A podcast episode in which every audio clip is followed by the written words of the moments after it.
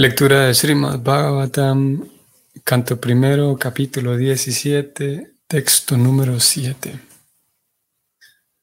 Om Namo Bhagavate Vasudevayam. Om Namo Bhagavate Vasudevayam. Om Namo Bhagavate Vasudevayam. Twamba Mrinala Dhavala Padairnyuna Padacharam Brisarupena Kim Kaschit Devuna Parikedayam. Traducción. Luego, él, Maharaj Pariksit, le preguntó al toro, Oh, ¿quién eres tú? ¿Eres un toro tan blanco como el loto blanco o eres un semidios? Has perdido tres de tus patas y te mueves solo con una. ¿Eres algún semidios que nos está provocando aflicción en la forma de un toro? Significado. Un significado corto. Al menos en la época de Maharaj Pariksit, nadie podía imaginar las desdichadas condiciones futuras de la vaca y el toro. Así pues, Maharaj Pariksit se asombró al ver esa horrible escena. Él preguntó si el toro no sería un semidios que había adoptado esa desgraciada condición para señalar el futuro de la vaca y el toro. Aquí termina el significado. Muy bien. Mm, bienvenidos todos. Saludos, Hare Krishna. Vamos a leer aparte de este verso 7, vamos a leer el próximo también. De este verso vamos a comentar algo breve. Leímos cómo Yudhishthira y Arjuna se dan cuenta de que la era de Kali ya está comenzando. Cómo Yudhishthira observó y concluyó sabiamente que sí, la era de Kali ya comenzó. Y entonces él decide partir, sus hermanos lo siguen, lo siguen las damas también, las señoras del palacio real.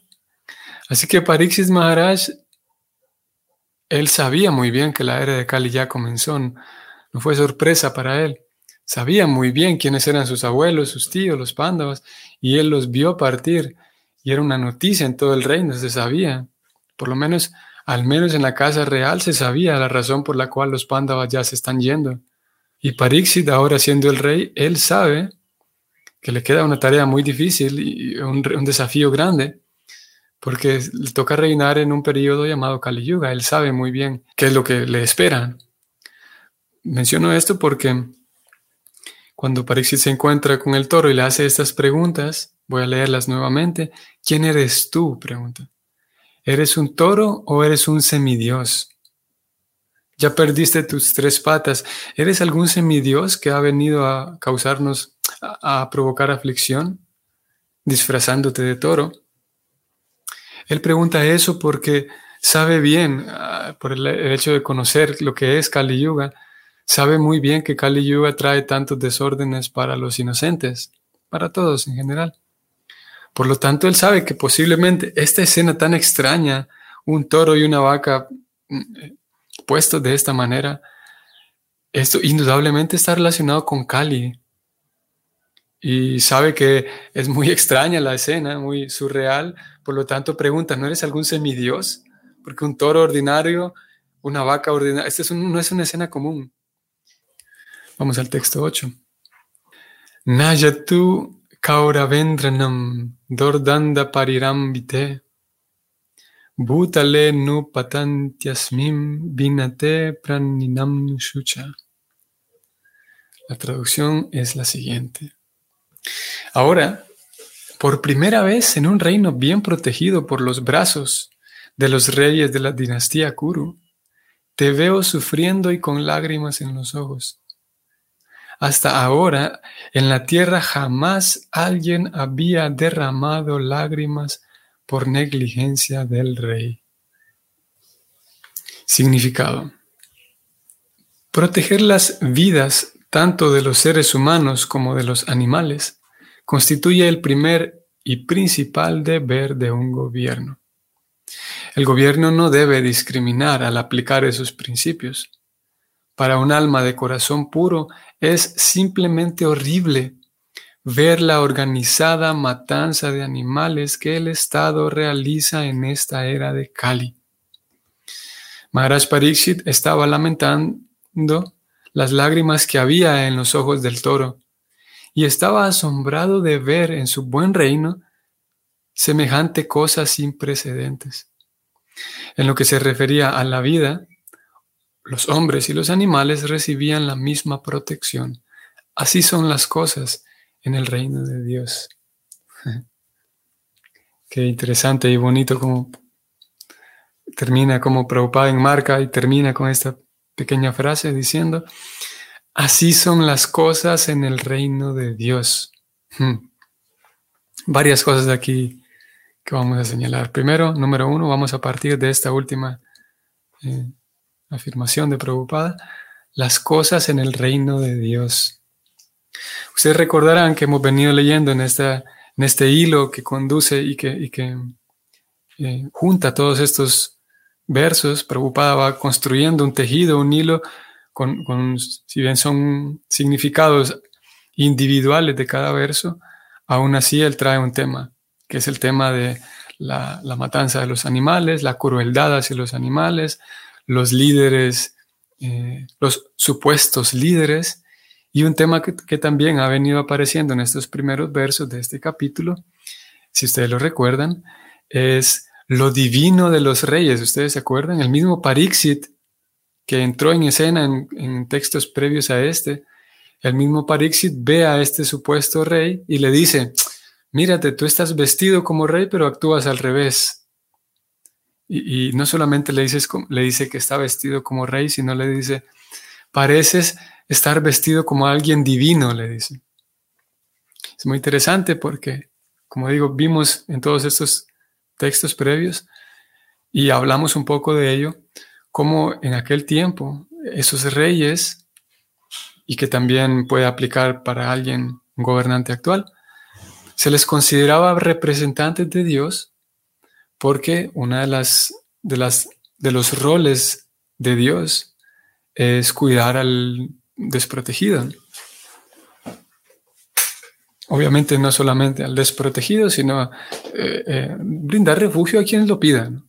Especialmente piden refugio a los desprotegidos, porque alguien que está cómodo materialmente hablando es, eh, es más difícil que pida refugio y que se refugie en Dios.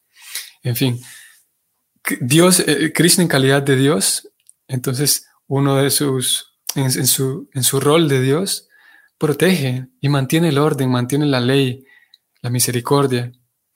Y por lo tanto el rey, de acuerdo a cómo se describe la información que recibimos de esta antigua cultura, esta antigua sociedad védica, es que el rey protegía a todos quienes lo pedían, quienes incluso hay, hay seres vivos en el reino que no son capaces de pedir ayuda y ellos van primero. Ese rey que había recibido la, la instrucción y educación espiritual desde su edad temprana, podía hacer, tenía la capacidad, por un lado, tenía los recursos, tenía su, propia inteligencia, que había sido nutrida desde la niñez, había sido cultivada esa inteligencia en un cultivo espiritual, y al mismo tiempo tenía los recursos de sus propios hábitos, su, capacidad volitiva, su propia integridad como persona, le permitían a, ese rey entonces generar un reino de Dios, vamos a decirlo así. Eh, generar una atmósfera en la cual no haya ese tipo de injusticias, no haya ese tipo de barbaridades. Especialmente, como lo hemos visto en estos versos, especialmente que no se maltrate a aquellos que no pueden defenderse, aquellos que por naturaleza necesitan protección y son maltratados actualmente son maltratados, hablando de, animales y niños, que hemos venido hablando también un poco, hemos mencionado, hemos dado unas puntadas allí también en, el tema del aborto. Hoy actualmente, eh, animales y niños no nacidos niños en el vientre, no simplemente que son matados, sino que son matados por un aparato llamado el gobierno. Es el, uno de los aparatos más, con más poder que hay en el planeta, que es el Estado. Es ese mismo aparato el que ejerce violencia eh, brutal y, grosera hacia los animales y los niños, que es eh, por esa razón completamente lamentable, como aquí lo dijo preocupada más arriba. Voy a subrayarlo y lo leo nuevamente. Para un alma de corazón puro es simplemente horrible ver la organizada matanza de animales que el Estado realiza en esta era de Cali. Como dijimos en aquel tiempo, un rey que había tenido una buena cultura desde su propia niñez y que siendo el rey ahora tenía todo un consejo de sacerdotes que lo observaban y lo guiaban y lo aconsejaban para eh, generar ese ambiente ese reino de Dios en la tierra. Y, no solamente porque, no solamente un reino de Dios porque todos eran felices y porque no se mataba a nadie, un reino de Dios también porque el rey se preocupaba porque todos los niños reciban una educación espiritual. El rey se preocupaba porque cada casa, cada aldea tenga los suficientes bienes, los suficientes utensilios que necesita para sus propias ceremonias. El rey también propiciaba y, facilitaba los, los bienes y los recursos que cada familia o que cada, que cada eh, aldea necesita para que mantengan vivos aquellas, aquellos actos ceremoniales. Y eventualmente también el rey organizaba grandes ceremonias que eran, eran completamente eventos organizados por el Estado mismo, aquellas grandes ceremonias que se, se convocaban a grandes sacerdotes, sacerdotes muy famosos o muy, muy respetados, con, mucha reputación. El Estado los convocaba, hacía grandes ceremonias, eh, rituales, que como lo dijimos hace algunos días, esas ceremonias le permitían al ciudadano común recordar que sí, que lo, espiritual es real, aquí lo puedo palpar, se puede ver, se puede, se puede olfatear, se puede sentir el aroma de aquella realidad espiritual en esas grandes ceremonias el Estado organizaba. Y es lo que sucede hoy por hoy. Algunas personas un poco más sensibles o con más sensibilidad, eh, por ejemplo, van a la India y, perciben que sí, hay algo aquí en la India, que es, que hay algo espiritual, porque hay de alguna manera hay una herencia que, todavía se mantiene. Entonces decíamos, ese rey era capaz de mantener o de generar un reino eh, divino por esa razón a ellos se les llamaba Raya Rishis, lo cual significa reyes santos. Esa palabra Raya es muy similar a reyes. Raya significa rey y Rishi significa santo. Raya Rishi, un rey santo que se, rodeaba de un, consejo, de, un gabinete de consejeros que realmente también eran santos. Entonces aquí leímos, para un alma de corazón puro es simplemente horrible ver esta matanza organizada de, animales que el Estado lleva a cabo. No solamente matanza de animales, sino hoy por hoy es un tema discutido, un tema que está en la mesa en, el, en el campo político, el asunto del aborto, la cantidad, a cantidades industriales, el, el, aborto y por, en diferentes lugares, en algunos lugares se, habilitó como una ley eh, hace algún tiempo ya, y en algunos otros lugares, Latinoamérica, la mayoría de los países, eh, hasta hace poco no, lo tenían contemplado como una, como hoy se le llama un derecho de la mujer.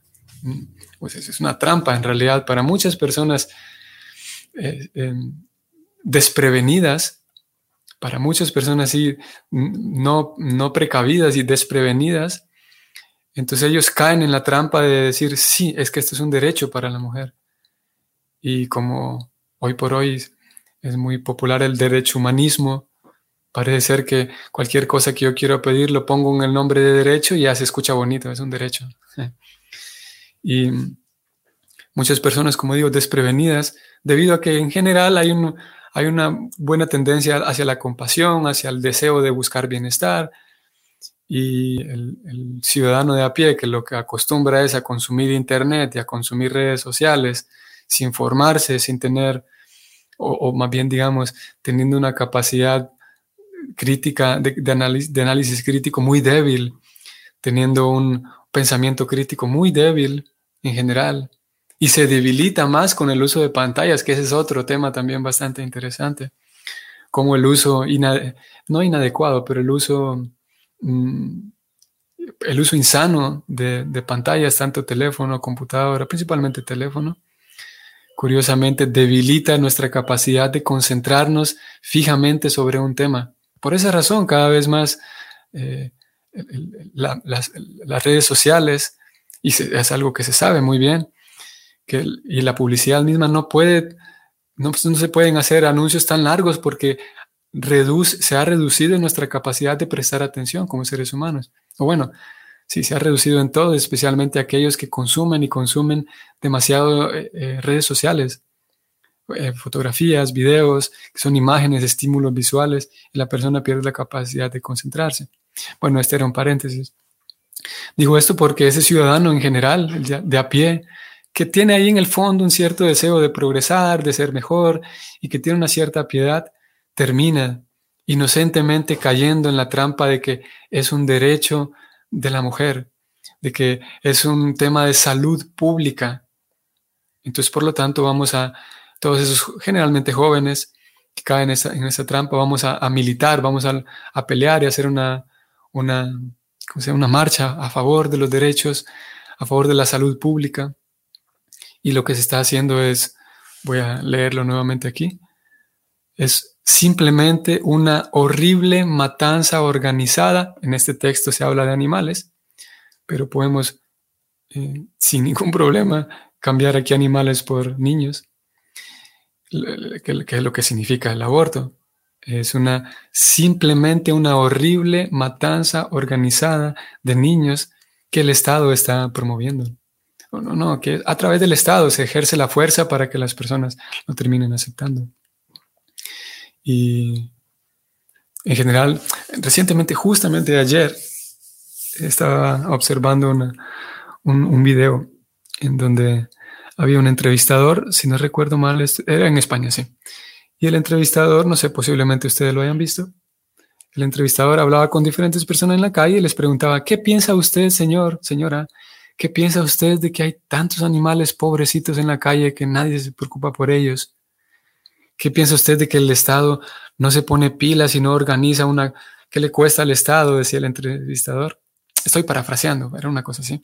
Decía, qué, qué difícil es para el Estado hacer una casita, una, fundar una institución para que todos los animales de la calle vayan allí y coman y duerman.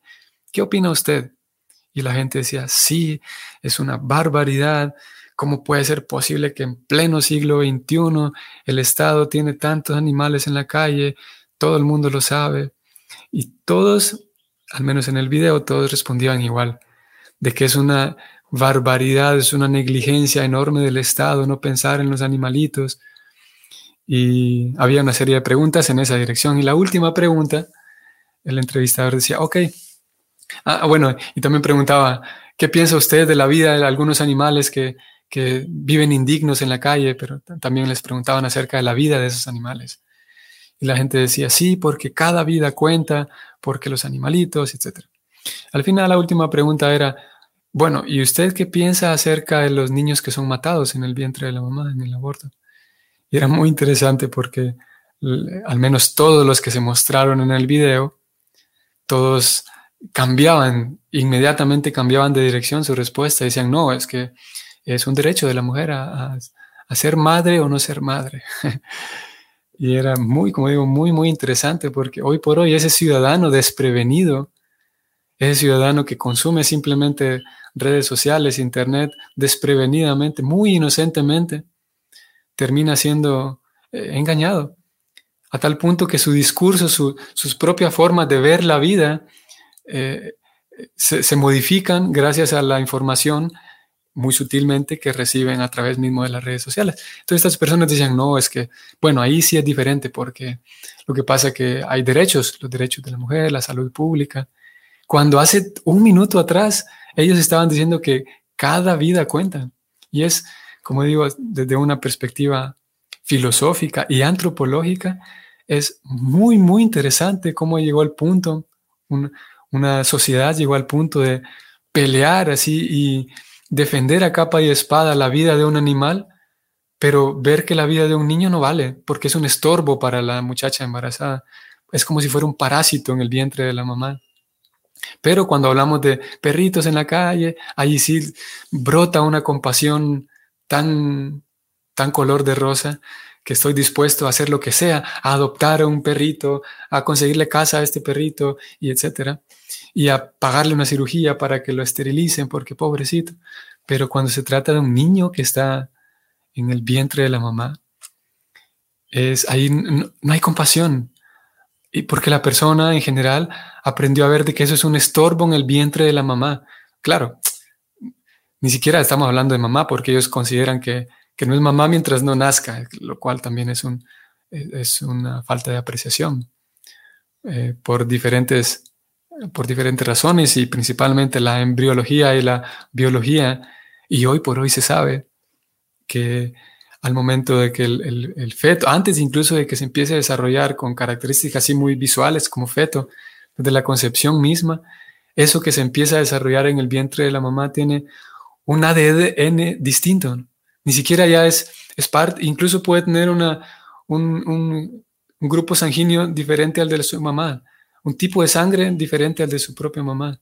Por lo tanto, no es parte del cuerpo de la mamá, sino que es otro ser humano. Pero curiosamente esa sociedad muy, muy maleable, muy desprevenida, como digo, muy incapaz de, con muy poca capacidad de pensamiento crítico, ellos, voy a subrayarlo nuevamente y, leerlo, esto aquí que leímos, mm, para un alma de corazón puro es simplemente horrible ver la organizada matanza de animales que el Estado realiza en esta era de Cali.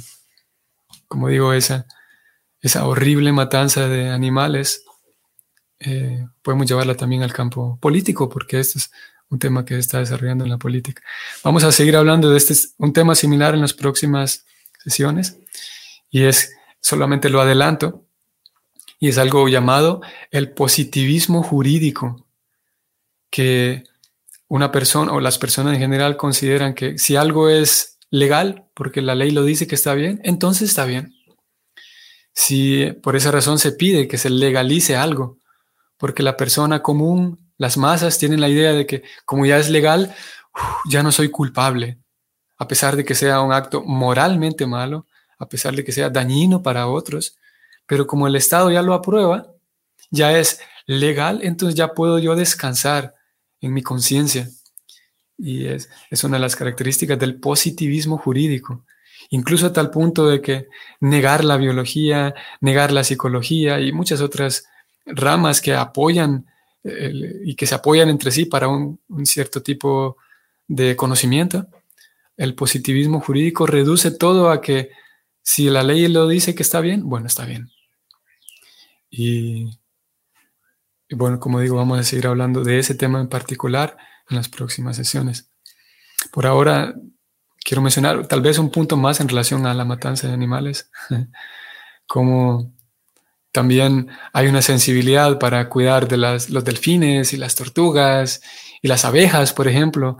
Muchas personas que, que se preocupan ¿no? por, por, la, por la realmente preocupante escasez de abejas, por ejemplo. Y algunas personas ni siquiera lo saben. Entre más abejas hay en el planeta, ellas se encargan de polinizar, por lo tanto hay más producción de vegetales, frutas, etcétera, flores. Y entre menos abejas hay, menos producción de alimentos, un problema para la sociedad humana. Entonces, hay personas que realmente están, porque tienen un cierto grado de compasión en su corazón.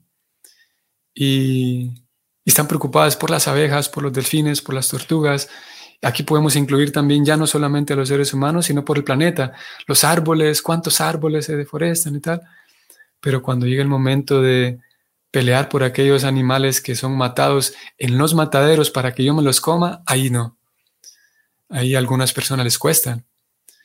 Y hoy por hoy también está de cierta manera como de moda, digamos, también el, el asunto del veganismo y el ecologismo, que en su momento también hablaremos de cómo el veganismo y el ecologismo, ecologismo, están muy ligados con estrategias políticas para que, como digo, en su momento lo hablaremos, hoy no voy a desviarme en ese tema. La cosa está de que incluso por, porque hay cierta compasión en la persona, algunas personas tienden al veganismo como, con la idea de, eso, parar el sufrimiento hacia, hacia el ser humano, hacia los animales. Curiosamente, cuando se presenta la disyuntiva de que, ok, voy a dejar de comer animales porque pobrecitos, pero ojalá que se apruebe el aborto porque a pesar de que es la muerte de un ser humano. Y como de ciertas incongruencias que, como dijimos hace algunos días, que responden a una carencia filosófica en la vida de las personas, una carencia de la capacidad de sentarme y pensar profundamente en cosas profundas, pensar profundamente en, cosas fundamentales en la vida, no solamente ver y, ya lo he dicho bastante hoy, de consumir simplemente Internet y seguir el caso de Johnny Depp, a ver qué le dijo a la mujer y la mujer dijo esto. Es, es eh, una... Em, es triste que las masas en general, su capacidad de pensar, porque en realidad cuesta trabajo, es un músculo que hay que ejercitar, simplemente les da para lo, lo banal, lo vano, lo, lo lo tribal, la, farándula en general es así. Voy a leer este comentario de Carolina y por aquí vamos terminando. Saludos, Carolina. Hare Krishna, reverencias. A mí el tema del aborto me genera gran desazón. Entiendo que no es nuestra bandera el activismo pro vida, correcto. Sin embargo, algunas devotas consideran el aborto como opción personal y desligado de la práctica espiritual. Creo que debe haber más educación al respecto en ISKCON desde una perspectiva védica, siendo que este tema está basado, está pasando desapercibido en nuestra comunidad y es muy importante tratarlo con mayor profundidad. Sí, sí, son temas de carácter social y en este caso político. Y hoy, por el, por el asunto del tema, eh, no voy, a, no voy a introducirme más ahí en el tema. Mañana seguiremos hablando de ello. Pero sí, lo cierto es, Carolina, estoy de acuerdo también que es algo muy importante porque em, impacta directamente nuestra vida social. Es como si, si alguien está teniendo problemas de salud, lo mejor es que se siente y que se informe muy bien de nutrición, por ejemplo, para mejorar su salud si alguien está con problemas económicos, que bueno, no le viene mal que se dé una instruidita en, finanzas, por ejemplo. Y aquí estamos hablando de un tema político que, tiene sus aristas también morales, filosóficas, científicas también. Y el sentarse a ver todas esas perspectivas nos dará una, una, una comprensión más amplia. Y por ahora puedo decir que, que es, el matar a un niño en el vientre de la mamá es algo personal y desligado de una práctica espiritual, eso, así de entrada, puedo decir que es un error, la práctica espiritual consiste, entre otras cosas, en, la, gentileza, la empatía con otros, y matar a otro no tiene nada de gentil ni de empático. Eh, sí, que no, es una de las características de esta sociedad postmoderna, de que parece ser que en general las personas pierden la habilidad de darse cuenta, de, ver el vínculo que hay entre acción y reacción. Parece ser que, bueno, es, una opción personal y no tiene nada que ver con, mi práctica espiritual.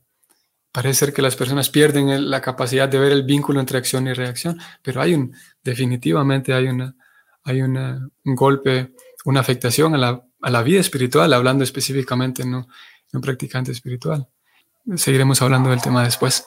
Hoy por el tema, por el, asunto del tiempo, no vamos a detener aquí. Me quedo en mente con, lo, lo, propuesto en su idea, Carolina, y lo seguiremos hablando a partir de mañana. Que tengan un bonito día y nos vemos mañana. Hare Krishna.